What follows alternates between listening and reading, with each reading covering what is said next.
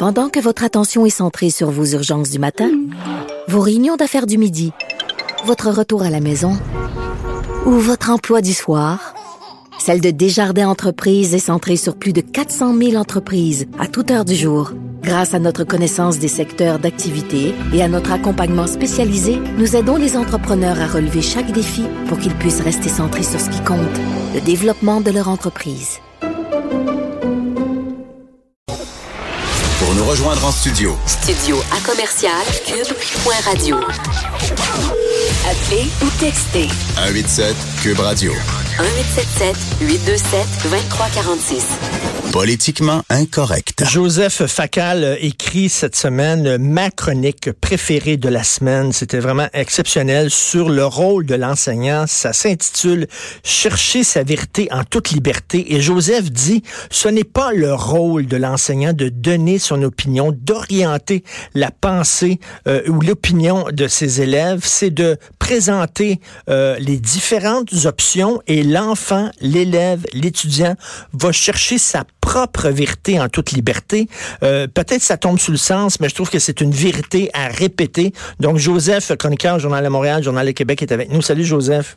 Bonjour Richard. Salut. Et toi, t'as été, bon, c'est, c'est, c'est pas un secret pour personne, t'es un grand souverainiste. Et euh, t'as, as enseigné, tu dis dans ta chronique, euh, en fait, euh, l'histoire du Québec, l'histoire du Canada, la politique, les chicanes constitutionnelles. Et il a fallu que tu enseignes les deux bords, les deux côtés. Oui, euh, c'est-à-dire qu'il y y, y a une nuance à faire. Il y a le prof dont les étudiants ne connaissent pas les positions politiques, et il y a le prof comme moi dont ils connaissent les opinions politiques, mais qui doit faire un effort pour garder ça à l'extérieur. Euh, et là, oui, euh, effectivement, quand on arrive sur un sujet comme euh, la souveraineté, ben, ça demande une grande, grande, grande discipline personnelle pour quelqu'un comme moi de présenter euh, objectivement, ou en tout cas aussi honnêtement que possible, euh, les deux côtés de la médaille. Et, et souvent, euh, je dis aux étudiants, écoute, là, c'est pas parce que le débat m'intéresse pas. Si tu veux, on va en parler, mais on va attendre la fin de la session, quand je t'aurai donné ta note, qu'il n'y aura plus le rapport d'autorité, et on ira à la cafétéria, ou après les examens, on ira au bistrot du coin, puis là, on va parler en citoyen. Mais, pendant un cours, il me semble qu'il ne faut pas abuser de ce qui est indéniablement une position d'autorité. Et tu comprends bien que je disais ça euh, en faisant une sorte de lien avec notre débat sur les signes religieux, dans la mesure où, de la même manière que je ne ferais pas un cours avec un macaron du PQ sur mon veston, ben je pense pas qu'il faille euh, porter un signe qui clairement envoie un message sur ton allégeance religieuse. Mais aussi, moi, j'y voyais aussi un- une analogie euh, puis une pertinence à ton texte, c'est-à-dire qu'on voit, là, il y a toute une gang là, d'anti-fachos crinqués qui veulent euh, museler les gens qui ne pensent pas comme eux. Et parmi cette, euh, cette, euh, cette galaxie-là d'anti-fachos crinqueux, il y a des professeurs de philosophie, je pense à Arachno Panda, là, puis à Xavier Camus, qui sont profs de philosophie au cégep, puis je me dis, hey, eux autres, ils doivent pas être très objectifs dans leur cours de philosophie. Eux autres doivent, doivent orienter totalement le débat. Euh, toi, lorsque tu parles, euh, mettons, de, de- de- du fédéralisme versus le souverainisme, tu présentes les deux options que tu connais très bien. D'ailleurs, t'aimes le débat. Tu as écrit un livre avec André Pratt Ouais. là-dessus Oui. sur la question que tu respectes beaucoup. Tu n'as jamais caché ton respect euh, vis-à-vis André en disant Oui. ses positions sont légitimes, je ne les partage pas, mais j'aime Oui. beaucoup débattre avec lui. C'est ça qu'on est en train de perdre. Et le, plus dangereux, c'est qu'on est en train de le perdre dans la vie même universitaire, dans la vie académique. Ben, Richard, il faut, il faut comprendre une chose, c'est que euh, ces, ces, ces cas de censure ou ces cas d'imposition d'un agenda idéologique, c'est quelque chose qui existe depuis longtemps euh, aux États-Unis. Et jusqu'ici, bon, il semblait un peu que le Québec euh, était épargné par cela. Euh, mais maintenant, c'est arrivé ici et on voit se multiplier des, cas, des cas extrêmement troublants. J'ai l'impression que pour comprendre ce qui se passe, il faut bien se pénétrer d'une réalité qui est que dans le monde universitaire et dans le monde collégial, les profs ont la sécurité d'emploi. Et hmm. donc, il n'y a pas de risque professionnel pour eux à dire des outrances. Par ailleurs, ils ont un salaire fixé par une échelle salariale. Donc, il n'y a pas de risque non plus financier. Il n'y a pas de prix à payer. Donc, à partir du moment où on est dans un environnement complètement sécurisé, ben, ça explique la virulence des débats. Tu peux dire n'importe quoi et il n'y a pas de prix à payer. Ailleurs, je note que dans beaucoup de départements, les, profs, si tu veux, euh, modérer, euh, et j'ai beaucoup de collègues dans cette situation, me disent, je n'y vais même plus aux assemblées départementales. Hmm. Et donc, à partir du moment où les modérés s'éloignent, ça permet dans certains départements à des petites gangs d'activistes de littéralement noyauter le, département et de faire la pluie et le beau temps. Mais, mais, c'est assez bizarre parce que as-tu remarqué que c'est un phénomène à sens unique qui est que de plus en plus, ce sont des gens étiquetés de gauche qui veulent interdire de parole ben quelqu'un d'étiqueté de droite. À quand, à quand la dernière fois que quelqu'un situé à gauche s'est vu interdire de parler par quelqu'un ou par un groupe de gens étiquetés à droite? Non, il semblerait que se draper dans la vertu autorise maintenant des gens à essayer de faire taire ceux qui ne pensent pas comme eux. Ben, tout à fait. C'est inquiétant. Et moi, comme euh, lorsque j'étais étudiant euh, en philosophie, je m'attendais à ce que mon professeur bon, m'expose les théories de la droite euh, avec respect et, m'expose les théories de la gauche. Et après ça, qu'il me laisse, moi, comme tu dis, chercher ma vérité en toute liberté. Mhm. C'est ça le rôle de l'enseignant. Et sais-tu, c'est décourageant qu'on doive le rappeler. Oui, ben, en fait, ce qui, ben, euh, je, pense que c'est, comment dire, c'est les nouveaux habits d'un vieux phénomène. Dans les années 70, il y avait évidemment dans certains départements, bon, des maoïstes qui faisaient la pluie et le beau temps.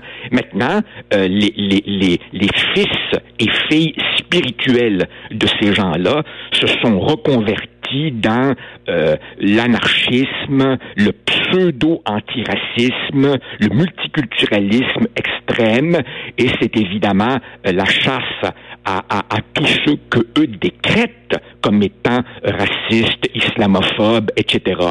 Et bien entendu, on ne dira jamais assez, et c'est pas à toi que je vais l'apprendre, à quel point les réseaux sociaux sont devenus un instrument qui rajoute une bonne dose de toxicité à toute cette affaire-là. Et, écoute, là, moi, j'en revenais pas pour l'histoire de la censure euh, de la, conférence que devait prononcer Mathieu Bocoté. Il devait prononcer une, euh, une conférence dans une librairie. Joseph, dans une librairie, pour moi, c'est un temple. Une librairie, c'est le gardien de la diversité. Tu sais, dans une librairie, une bonne librairie, tu trouves des livres de Karl Marx et tu trouves des livres de Jean-François Revel, qui était un penseur à droite. Et là, tu te promènes dans la librairie et tu lis de tout. Et euh, moi, qui est un gars plutôt à droite économiquement, je trouve plutôt à gauche socialement, mais j'aime lire toutes sortes d'idées, toutes sortes d'opinions, et de voir des gens qui se disent à gauche, soudainement dire non, tu devrais lire seulement que tel type de livre et préconiser la censure, les bras m'en tombent. Et, que je, je comprends pas qu'ils ne voient pas le grotesque de cette chose-là, qui, qui, qui, qui arrêtent pas de traiter les gens de fascistes alors que ce sont eux les fascistes. Richard, euh, mardi dernier, euh, bon, alors évidemment, la, conférence de Mathieu qui a été annulée sera reprise dans la même librairie où nous étions mardi dernier pour le lancement de son ouvrage euh, L'Empire du politiquement correct.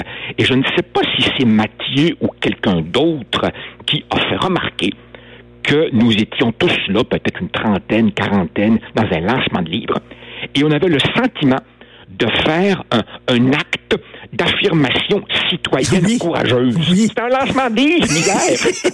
Mais c'est vrai, je suis allé à son lancement, je suis arrivé tard à l'attente de son lancement. Et moi aussi, j'avais l'impression de faire un acte courageux. C'est- c'est fou raide. Euh, c'est fou raide. Euh, mais, mais en même temps, écoute, j'imagine que c'est le propre de, de, de la mentalité euh, sectaire. C'est-à-dire que ces gens sont tellement convaincus euh, d'avoir raison qu'ils s'autorisent évidemment euh, euh, n'importe quoi au, nom, au nom de la cause. Et, et, et, et l'un des, l'une des personnes qui était présente au, au lancement de livre m'a fait remarquer que cette, cette euh, censure euh, à l'encontre de Mathieu euh, avait été largement condamnée et que l'opinion Oui. publique ne suivait pas ces extrémistes. Et j'ai dit à mon interlocuteur, mais t'as pas compris, ils se foutent complètement de l'opinion publique. Et même, justement, plus ils seront minoritaires, plus ils seront condamnés, plus ils seront varlopés, plus ils seront convaincus qu'ils ont raison, seuls envers et contre tous. Ils détestent la société. Et quand je parle de ça, il y a des gens qui disent oui, Richard, mais tu t'inquiètes, c'est un épiphénomène, c'est trois pelés et deux tondus. Et là, je voudrais leur faire lire un texte qui vient de paraître dans The Atlantic, qui est un, magazine important. Camille Paglia, qui enseigne depuis plus de Sûr. 30 ans à, à Philadelphie, qui est une historienne de l'art brillante, brillante, brillante. Euh, on veut la tasser. Il y a des gens qui font tout pour qu'elle perde son poste. C'est écoute, dangereux, là. Mais, mais, mais, mais, mais on, peut, on peut multiplier les exemples. C'est, c'est Finkielkraut Oui. euh, euh, euh, en France. Eh bien, écoute, quelqu'un que tu connais bien, le, le, le grand biologiste athée Richard Dawkins, Oui. qui, qui, qui, qui, qui s'est fait traiter d'islamophobe parce qu'il critiquait toutes les religions. non, non, écoute, c'est... Jordan c'est vraiment- Peterson à Toronto. Jordan Peterson à Toronto. Non, non, c'est vraiment rendu euh, rendu euh, extrêmement euh, inquiétant. Mais évidemment, il faut il faut dire que cela fleurit particulièrement dans les départements où on enseigne des disciplines qui permettent à l'idéologie euh, de se déguiser derrière la science. Moi, par exemple, tu vois, euh, qui, qui enseigne euh, à HEC Montréal avec des étudiants qui, pour la plupart, ne veulent pas faire la révolution et aspirent à être comptable ou être en marketing ou tout ça. Moi, je suis relativement épargné par ce, par ce phénomène. Mais j'ai des collègues euh, qui, comme moi, viennent, ont été formés dans les sciences humaines, dans les sciences sociales et qui sont dans des départements de sociaux, de sciences po, etc. Alors, eux me racontent des histoires, mais, mais, mais, mais, mais les cheveux me, me, me, m'en dressent. Alors qu'en fait, il faut bien comprendre que, Richard, les universités ont été fondées au Moyen Âge précisément Pour lutter Pour contre l'obscurantisme. voilà, pour être précisément des lieux où circulent toutes les idées, l'idée centrale étant que une démocratie, c'est au fond un marché où les idées compétitionnent et, et on débat et finalement quelques idées s'imposent.